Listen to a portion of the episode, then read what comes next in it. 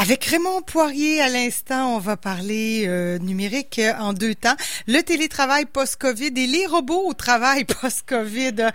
On l'espère qu'il y aura une post-COVID. On le sent pas encore trop trop, là, mais ça s'en vient, on peut supposer. Raymond, bonjour.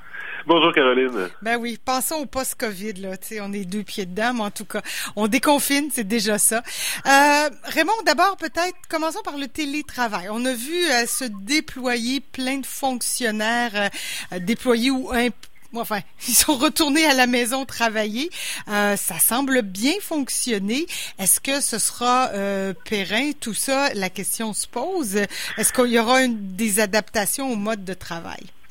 Oui, en fait, je suis tombé sur euh, quelques notes de blog que j'ai choisi de mettre un peu en côte à côte, justement, autour de, ces enjeux-là.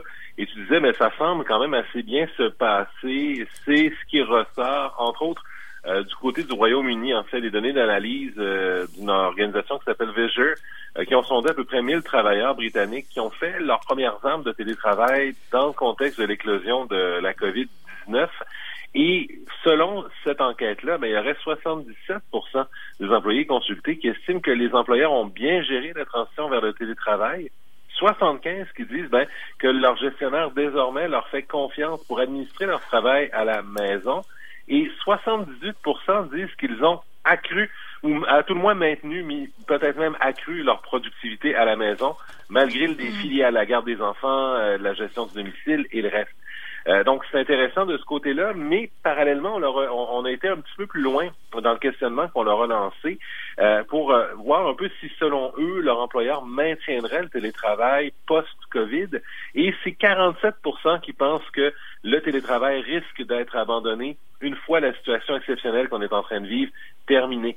Euh, donc, c'est intéressant à suivre parce ah que, dans le fond, on remarque que euh, les employés en fait du moins de plus en plus, selon cette enquête-là, mais euh, si on va chercher d'autres enquêtes à droite, à gauche, on, retrouve des données qui sont relativement similaires. Donc, des employés qui n'avaient pas l'habitude du télétravail le découvrent. Des employeurs qui n'avaient pas l'habitude du télétravail découvrent que leurs employés, ben, on peut leur faire confiance. Ils travaillent de la maison et le travail est livré même si on les a pas sous les yeux. Euh, donc, ce qui fait que, euh, selon d'autres analyses, ben, on est en train de d'atteindre un peu une série de, de, facteurs ou une série de, de, conditions qui pourraient faire que, ben, post-Covid, il y aura euh, potentiellement des changements au niveau de la culture de travail. Et dans les facteurs qu'on nous donne, mais je mentionnais tantôt, donc la demande des employés, évidemment, c'est un peu l'idée de, bottom-up. Donc les employés veulent télétravailler, vont avoir pris le goût du télétravail. Donc, dans ce cas-ci, ben, vont demander de pouvoir le maintenir, euh, que ce soit de façon régulière ou de façon occasionnelle dans leur travail dans le futur.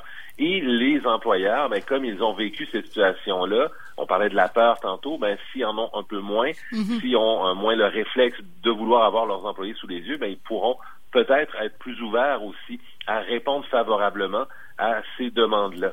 Euh, parallèlement, il y a aussi, euh, si on peut dire, d'autres éléments qui sont ressortis avec la COVID. Euh, première chose, sur le plan de situation exceptionnelle, justement, dans le fond, on en a une là. Il n'y a rien qui nous dit qu'il n'y en aura pas d'autres. Il y en a eu dans le passé aussi. Et donc, si on a une culture de télétravail qui est bien implantée, avec des outils qui sont également bien implantés et bien, disons, utilisés par les employés, euh, ben, dans ce cas-ci, on va être prêt à une autre situation exceptionnelle. C'est sûr qu'il y a toujours aussi les deuxièmes vagues qui lorgnent euh, telles des épées de Damoclès sur nous. Alors, on veut être prêt aussi pour une éventuelle deuxième vague. Donc, peut-être que ça pourra inciter certaines organisations à maintenir et enrichir certaines pratiques. Et parallèlement, d'autres entreprises se rendent compte aussi qu'ils peuvent euh, sauver des coûts en ben, gardant les employés à la maison. Parce que ça coûte moins cher de, de locaux, on a moins besoin d'espace, il y a un peu de ça? Euh, parce que ça coûte moins cher de locaux, parce qu'il y a moins d'espace, et même si on pousse encore plus la logique, eh ben, on pourrait imaginer qu'un employé qu'on a à travailler au bureau à Silicon Valley, eh ben, le salaire qu'on doit lui payer est pas le même que s'il travaillait à distance en, de l'État du Michigan. Donc, il y a aussi ah certains avantages larges comme ça, euh, mais nécessairement, en fait, euh, simplement en matière d'espace, euh, donc, euh, il y a un pourcentage important de d'édifices de, bureaux qui ne sont pas utilisés. Est-ce qu'on a besoin d'autant de bureaux si on est euh, sur d'autres types d'horaires, sur d'autres types d'organisations? Donc, il y a cet élément-là. Donc, on peut sauver des coûts donc du côté des employés. Ça, c'est un intérêt pour eux. donc, dans les frais de transport, dans le temps de transport aussi pour l'employeur dans la gestion des espaces. Et là, subitement, ben, il y a aussi, euh, dans le fond, tous les préoccupations environnementales qui, surgissent et qui deviennent un, effet corollaire intéressant, si on peut dire, ben euh, de, euh, du télétravail accru. Donc, il y a moins de gens sur les routes et subitement, on se rend compte que ben, ça a des effets positifs sur l'environnement, sur la qualité de l'air, entre autres éléments, parce qu'on le sait, les automobiles sont un facteur important. Donc là, subitement, on se rend compte que ça a cet effet-là.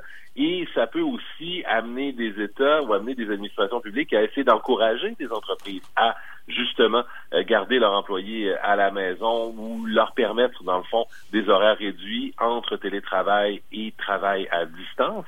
Et à ça, on ajoute aussi eh ben, des coûts qui peuvent être sauvés potentiellement sur euh, les voyages d'affaires. Donc, dans quelle situation ben, on peut remplacer avec une rencontre virtuelle? On en a fait l'expérience. C'est pas mhm. parfait, ça remplacera jamais euh, les rencontres euh, de visu, comme on dit, de face à face. Mais par contre, euh, si le voyage coûte 2000 dollars, ben peut-être que finalement l'expérience du télétravail ou l'expérience des rencontres et des réunions à distance va rendre certains déplacements caduques. En fait, où on va dire, ben finalement, le rapport coût-bénéfice n'est pas si important. Donc, on va garder ces rencontres-là en virtuel. Et, éventuellement, ça sera aussi ben, cet ensemble de coûts-bénéfices euh, à la fois de façon collective, donc sur le social, et à la fois à l'échelle des individus, à l'échelle des entreprises, qui, on peut l'imaginer, va déterminer si on va maintenir, conserver, enrichir le télétravail. Et à ça, si on rentre un peu, puisqu'on est dans une chronique numérique, eh bien, éventuellement, il va y avoir aussi des nouveaux outils qui vont arriver. On parle de la 5G, par exemple. Ben, la 5G, on parle d'Internet plus rapide, on parle de plus grande capacité de bande passante. Donc, on peut imaginer que s'il y a eu des ratés à l'échelle urbaine ou à l'échelle territoriale, eh bien, qu'avec des technologies sans fil plus puissantes, eh bien, on pourra amenuiser On peut imaginer qu'en parallèle, il y a des gouvernements qui commencent à euh, penser de manière plus active à connecter certaines régions dans lesquelles l'Internet à haute vitesse n'est pas disponible.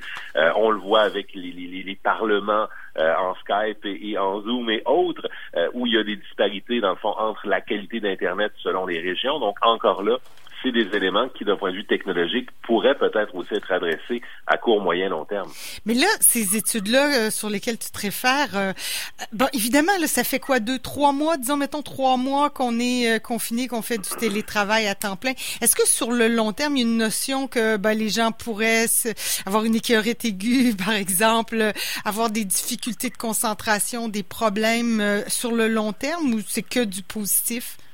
Ben, en fait, les études que j'ai vues sont plus positives, mais on, y va plus sur la potentialité et pas nécessairement, dans le fond, sur euh, les effets psychologiques long terme associés au télétravail, isolement, euh, changement de culture organisationnelle et autres. Mais c'est certain qu'ils risquent d'avoir, en fait, euh, a priori, des effets de ce côté-là aussi. Je suis pas tombé sur des éléments en lien avec ça, mais on peut imaginer qu'il y a des études, on peut imaginer qu'il y a des préoccupations aussi en ce sens. Ce qu'on nous dit, c'est que, par exemple, aux États-Unis, c'est 56% des emplois qui devraient être compatibles à tout le monde en partie avec le télétravail. Mm-hmm. On sait qu'avant la crise, c'était aux États-Unis à peu près 3,6% euh, des employés qui travaillaient de la maison sur ce 56 %-là. Donc, il peut y avoir un accroissement, mais quel, quel monde va-t-on retrouver de l'autre côté et de quelle façon, en fait, on amenuisera peut-être des impacts si négatifs? On parlait d'isolement, mais du télétravail. Ce sera une belle question aussi. J'ai l'impression que dans ces chroniques-ci, on soulève aussi beaucoup de questions plus qu'on en répond. J'arrive pas à m'enlever de la tête qu'éventuellement, si on continue comme ça en télétravail, c'est super. Mais bon, deux personnes euh, en télétravail, un jeune à l'université ou au cégep, ça va prendre des grandes maisons avec trois bureaux de travail. Là. on va calculer. Il y a trois chambres, trois bureaux de travail, euh, sous-sol, je sais pas. Mais il va falloir euh, que nos espaces euh, vitaux soient peut-être un peu plus grands. Je ne sais pas, là. C'est, c'est quelque chose que j'ai en tête, je me disais, éventuellement. Et, en parallèle, Caroline, ce qui est intéressant de mettre côte à côte, c'est de, voir, parce que comme, comme, tu disais d'entrée de jeu en, introduction de chronique, on est un peu, on a des pieds dedans, mais on commence un peu à réfléchir sur ce qui s'en vient après. Et d'un côté, donc, il y a le télétravail qui fait beaucoup la manchette. Et de l'autre côté, ce que je remarque, c'est euh, qu'on parle beaucoup d'automatisation. C'est un sujet récurrent euh, dans le contexte de nos, nos discussions. Euh, Et euh, dans ce cas-ci, ben c'est euh, du côté du Brookings Institution que je suis tombé sur une note euh, où on dit ben que justement les robots se tiennent un peu aux aguets. Ils pourraient peut-être éventuellement avoir des emplois qui seraient automatisés. quand on parle de robots, c'est au sens large parce que je voyais justement dans ben. une dépêche il n'y a pas très longtemps, je pense que c'est Microsoft qui remplaçait les gestionnaires éditoriaux de la page d'accueil quand on sort de leur service de messagerie live ou hotmail. On se retrouve sur une page avec des nouvelles qui proviennent de différentes sources, mais cette page-là, jusqu'à récemment, elle était gérée par des humains. Elle sera gérée par euh, des intelligences artificielles, par des algorithmes euh, dans l'avenir. Donc, euh, en fait, ils ont été mis à pied. Donc, on, voit différents, un micro-exemple qui nous montre que ben, ah ben. la situation actuelle, les besoins d'économie, dans le fond, peuvent aussi amener vers la robotisation. Et, si on va, oh, bah, je fais juste une parenthèse pour souligner ce que tu dis ce matin sur Radio Canada. On parle d'un robot maintenant là, qui est en fonction pour désinfecter les paniers d'épicerie. C'est euh, euh, quand on dit un robot là, c'est une machine, mais enfin c'est déjà en fonction. Oui, puis il y a plusieurs degrés d'intelligence dans, la robotique. Dans le souvent, on va parler d'automatisation euh, plus que d'intelligence. Et, ce qu'on remarque, c'est que l'infiltration des robots dans la main-d'œuvre, elle ne se fait pas à un rythme régulier et progressif. Euh, ce qu'on dit dans, cette analyse-là, c'est que généralement, ça se produit plutôt en rafale et que ces rafales-là sont concentrées historiquement dans des périodes difficiles, à la suite de chocs économiques, par exemple, où la main-d'œuvre devient un petit peu plus chère alors que les revenus des entreprises diminuent. Donc, on essaie de garder un peu la part revenu-bénéfice euh, forte. Euh, durant ces périodes-là, les employeurs se défendent donc de travailleurs moins qualifiés, vont les remplacer par de la technologie ou par des et ou des travailleurs euh, plus qualifiés. Donc, on augmente la productivité du travail de cette façon-là.